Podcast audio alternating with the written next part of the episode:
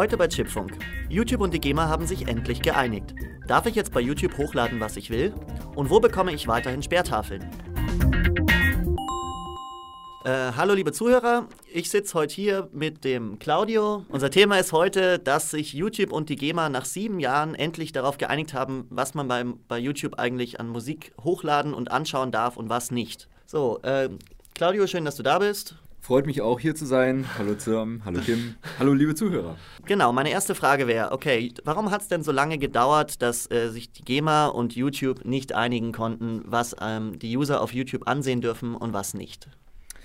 Warum hat es so lange ge äh, gedauert? Ja, das ist eine Frage, die haben sich viele gestellt. Ähm, Im Prinzip, weil beide sehr starkköpfig waren, sage ich mal. Ähm, also YouTube ähm, wollte nicht so viel und nicht äh, in dem äh, Modus ähm, quasi Tantiem, also ähm, Teile ihrer Einnahmen an die Künstler abtreten, wie es die Künstlervertretung, die GEMA, gerne gehabt hätte. Also die GEMA, vielleicht nochmal ganz kurz zum äh, zum Hintergrund, das ist ja die ähm, rechte Verwertungsgesellschaft ähm, in Deutschland, die die Rechte von ungefähr, ich weiß nicht, 50.000, 70.000 Künstlern in Deutschland vertritt.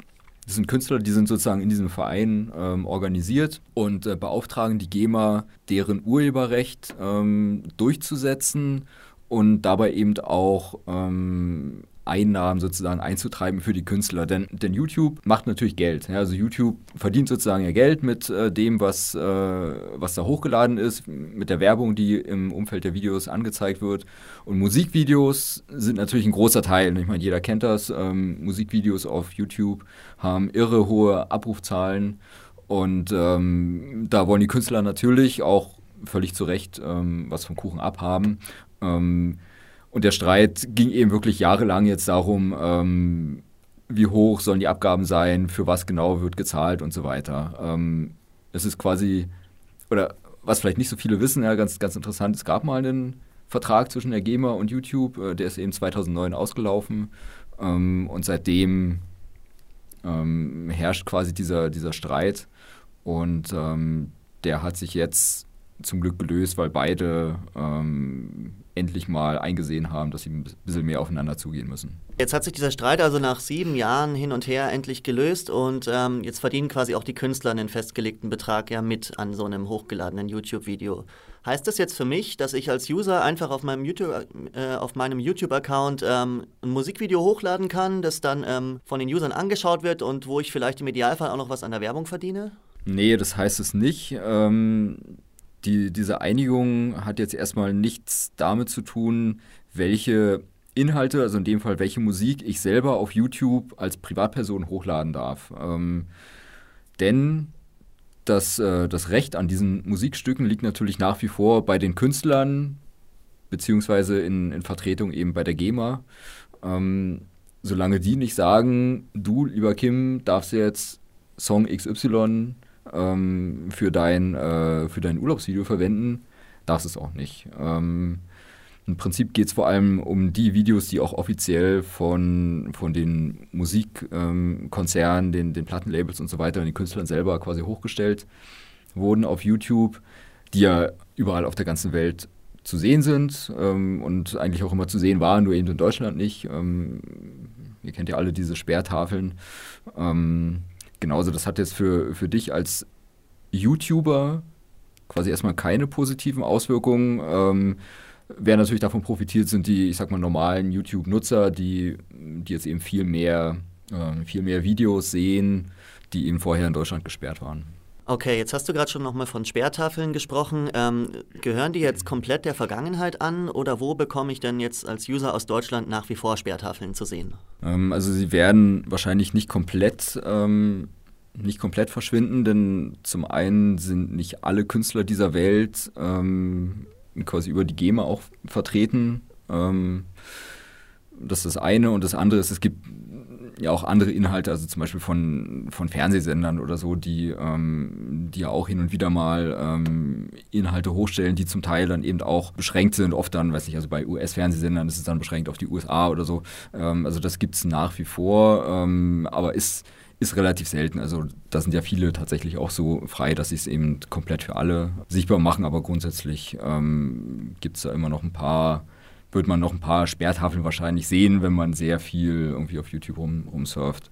Ähm, aber eben der Großteil, und das ist eben die gute Nachricht auch für die User, der Großteil der Sperrtafeln ähm, ich sag mal, bei so Videos wie, wie Gangnam Style, ähm, was ja quasi jahrelang offiziell nie in Deutschland zu sehen war auf YouTube, ist eben jetzt sichtbar.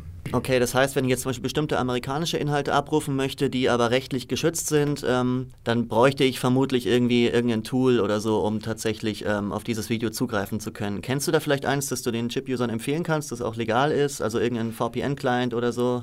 Also grundsätzlich, ähm, ob die wirklich legal sind, ist ja erstmal noch die Frage. Also ähm, sie sind nicht illegal. Ähm, das ist ein, ein, kleiner, aber feiner Unterschied. Ähm, deswegen möchte ich eigentlich auch gar nicht eins ähm, prominent ähm, bewerben. Also ist ja nicht schwer zu finden. Also grundsätzlich, es gibt natürlich diese, diese VPN-Tools, oft als Browser-Erweiterung, die, die eben bisher auch der Weg waren, um auf YouTube die Sperrtafeln zu umgehen ähm, was grundsätzlich, grundsätzlich natürlich auch für jeden anderen Dienst ähm, oder für nahezu jeden anderen Videodienst, Streamingdienst im Netz ähm, funktionierte, ähm, der, der irgendwie auf Geo, Geoblocking setzte, also quasi darauf, dass, dass Inhalte gesperrt werden, wenn deine ähm, deine IP-Adresse äh, von deinem Internetanschluss in Deutschland ähm, lokalisiert ist. Ähm, ähm jetzt habe ich den Faden verloren. Was war die Frage? Also wir halten jetzt mal kurz fest, ähm, es gibt Mittel und Wege, um auch, um auch irgendwie äh, aus Material aus Amerika anzuschauen. Das ist aber rechtlich äußerst umstritten, wenn ich dich richtig ja. verstanden habe, ähm, ob man das darf oder nicht.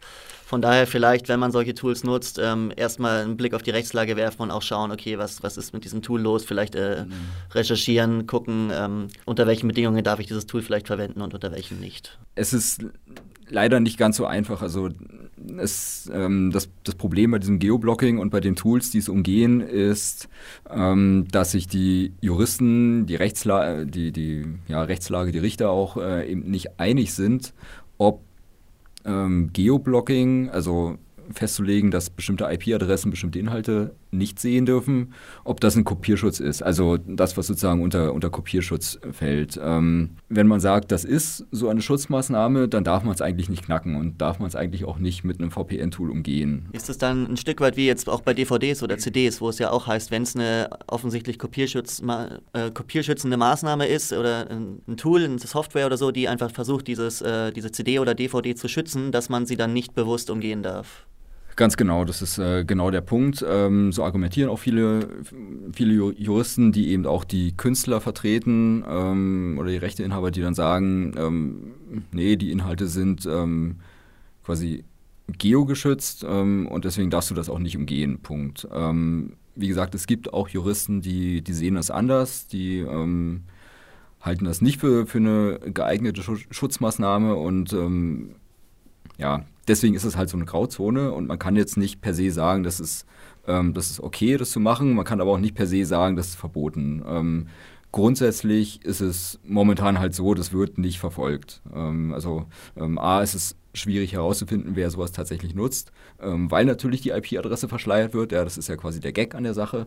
Ähm, aber ähm, dass es nicht verfolgt wird und dass es quasi momentan auch keine Verfahren dagegen gibt, heißt eben nicht im Umkehrschluss, dass es erlaubt ist. Ähm, man bewegt, bewegt, sich da eben in einer Grauzone, auch wenn Juristen dieses Wort hassen. Ähm, aber es ist eben quasi ein, ein Feld, das nicht durch die aktuelle Rechtslage komplett definiert und, und abgedeckt wird. Und deswegen, ähm, ich sag mal, kann man machen, muss man nicht. Ähm, ja, schwierig. Okay, jetzt sind wir eh schon ein bisschen in dem Feld Geoblocking bzw. digitale Ländersperren. Ähm, das ist ja was, was neben YouTube auch auf ähm, Video on Demand äh, fällt. Äh, Beispiel Netflix, Beispiel Amazon Prime Video. Da ist es ja auch oft der Fall, dass, dass man zwar einen, ganz normal seinen eigenen Netflix-Account zum Beispiel hat, aber sobald ich in Österreich bin, kann ich äh, meinen Kram nicht mehr abrufen, weil äh, weil halt das Programm checkt, okay, ich bin gerade nicht in Deutschland äh, und deshalb darf ich das halt äh, aufgrund der aktuellen Rechtslage einfach nicht, äh, nicht auf, mein, auf meine Inhalte zugreifen, auf die ich in Deutschland aber zugreifen könnte.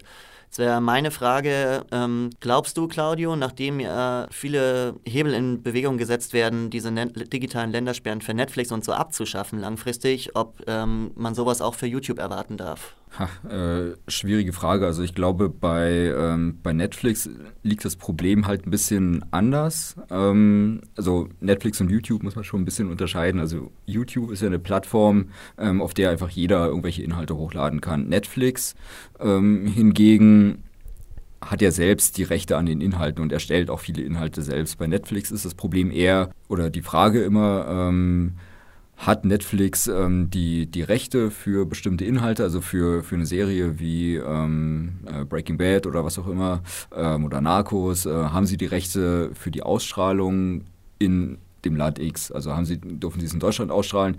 Äh, berühmter Fall, den wahrscheinlich auch viele kennen, ist ja House of Cards, was ähm, ähm, eine Zeit lang auf Netflix, äh, glaube ich, nicht zu sehen war, weil eben die Ex Exklusivrechte, ich glaube für die erste Staffel oder für die ersten beiden, ähm, bei Sky lagen. Ähm, deswegen, man konnte es in Deutschland auf Sky gucken, aber nicht auf Netflix, ähm, obwohl es eine Netflix-Serie ist. Ähm, sie haben es eben damals quasi äh, lizenziert an, an, oder exklusiv lizenziert an Sky und durften es dann, als sie irgendwann nach Deutschland gekommen sind, eben hier nicht zeigen. Ähm, das ist halt so ein bisschen das Problem bei, äh, bei Netflix und, und deswegen arbeitet Netflix eben auch stark daran, ähm, die Rechte für die Inhalte, die sie haben, wirklich global zu halten, ähm, weil, die, weil Netflix natürlich ein Interesse daran hat, dass jeder, egal wo er ist, äh, mit seinem Netflix-Account alles gucken kann. Ähm, wie gesagt, bei YouTube ist das halt immer so ein bisschen abhängig von dem, der da Inhalte hochlädt. Ähm, wer ist das? Also hat er hat er die Rechte? Ähm, will er sie überall äh, zeigen? Ähm, das ist halt schwierig. Also da wird YouTube selber nicht zu einer einheitlichen Lösungen kommen und ja, wahrscheinlich auch also rein rechtlich nicht dürfen. Ähm, genau, deswegen wird es da halt immer wieder diese, diese Probleme geben. Aber wie gesagt, also äh, aus deutscher Sicht ist eigentlich die, die GEMA-Sperrtafel das größte Problem gewesen, ähm, wenn es um gesperrte Inhalte ging. Und das ist eben jetzt zum Glück nach sieben Jahren aufgehoben. Ja, wird ja seine Gründe haben, dass viele ähm, diese Entscheidung auch mit dem Mauerfall ein bisschen verglichen haben. Ja, da haben viele, viele User im Netz geschrieben, ja, so muss sich, da, muss sich das angefühlt haben, als die Mauer fiel. Genau, also ähm, Mauerfall, die Hölle friert zu, wie der ehemalige Google-Pressesprecher äh, ähm, äh, getwittert hat. Ähm, einige erho erhoffen sich auch ähm, jetzt ähm, neue Chancen für den Weltfrieden, ähm, nachdem die, die GEMA und YouTube sich geeinigt haben es ist natürlich, äh, es ist auf jeden Fall ein großer Schritt. Also aus deutscher Sicht, wie gesagt, wir leben in einem digitalen Zeitalter, Internet und so, man will alles überall sehen, äh, dass man in Deutschland keine Musikvideos angucken kann. Viele haben lange Zeit damit gelebt, aber es ist eigentlich lächerlich und ähm, gut, dass es jetzt vorbei ist. Ja, super. Ich fasse das mal kurz so ein bisschen zusammen. Also, YouTube und die GEMA haben sich nach sieben Jahren geeinigt. Man kann in Deutschland jetzt fast alle Musikvideos, äh, die zumindest von offizieller Seite hochgeladen wurden, auch ansehen. Der Künstler verdient jetzt auch selbst daran. Man selbst sollte aber ein bisschen da vorsichtig sein, wenn man selber ein äh, Video hochlädt, weil die Rechte hat man deswegen noch lange nicht an dem Musikvideo. Ähm, Sperrtafeln wird es weiterhin ab und zu geben, gerade wenn man jetzt auf äh,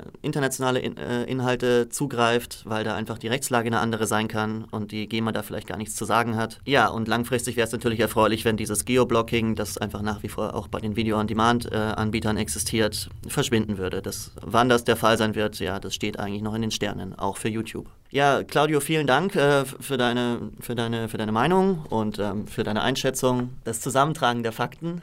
Sehr gern, Kim, war mir eine Freude hier zu sein. ähm, hat Spaß gemacht, ich komme gerne wieder.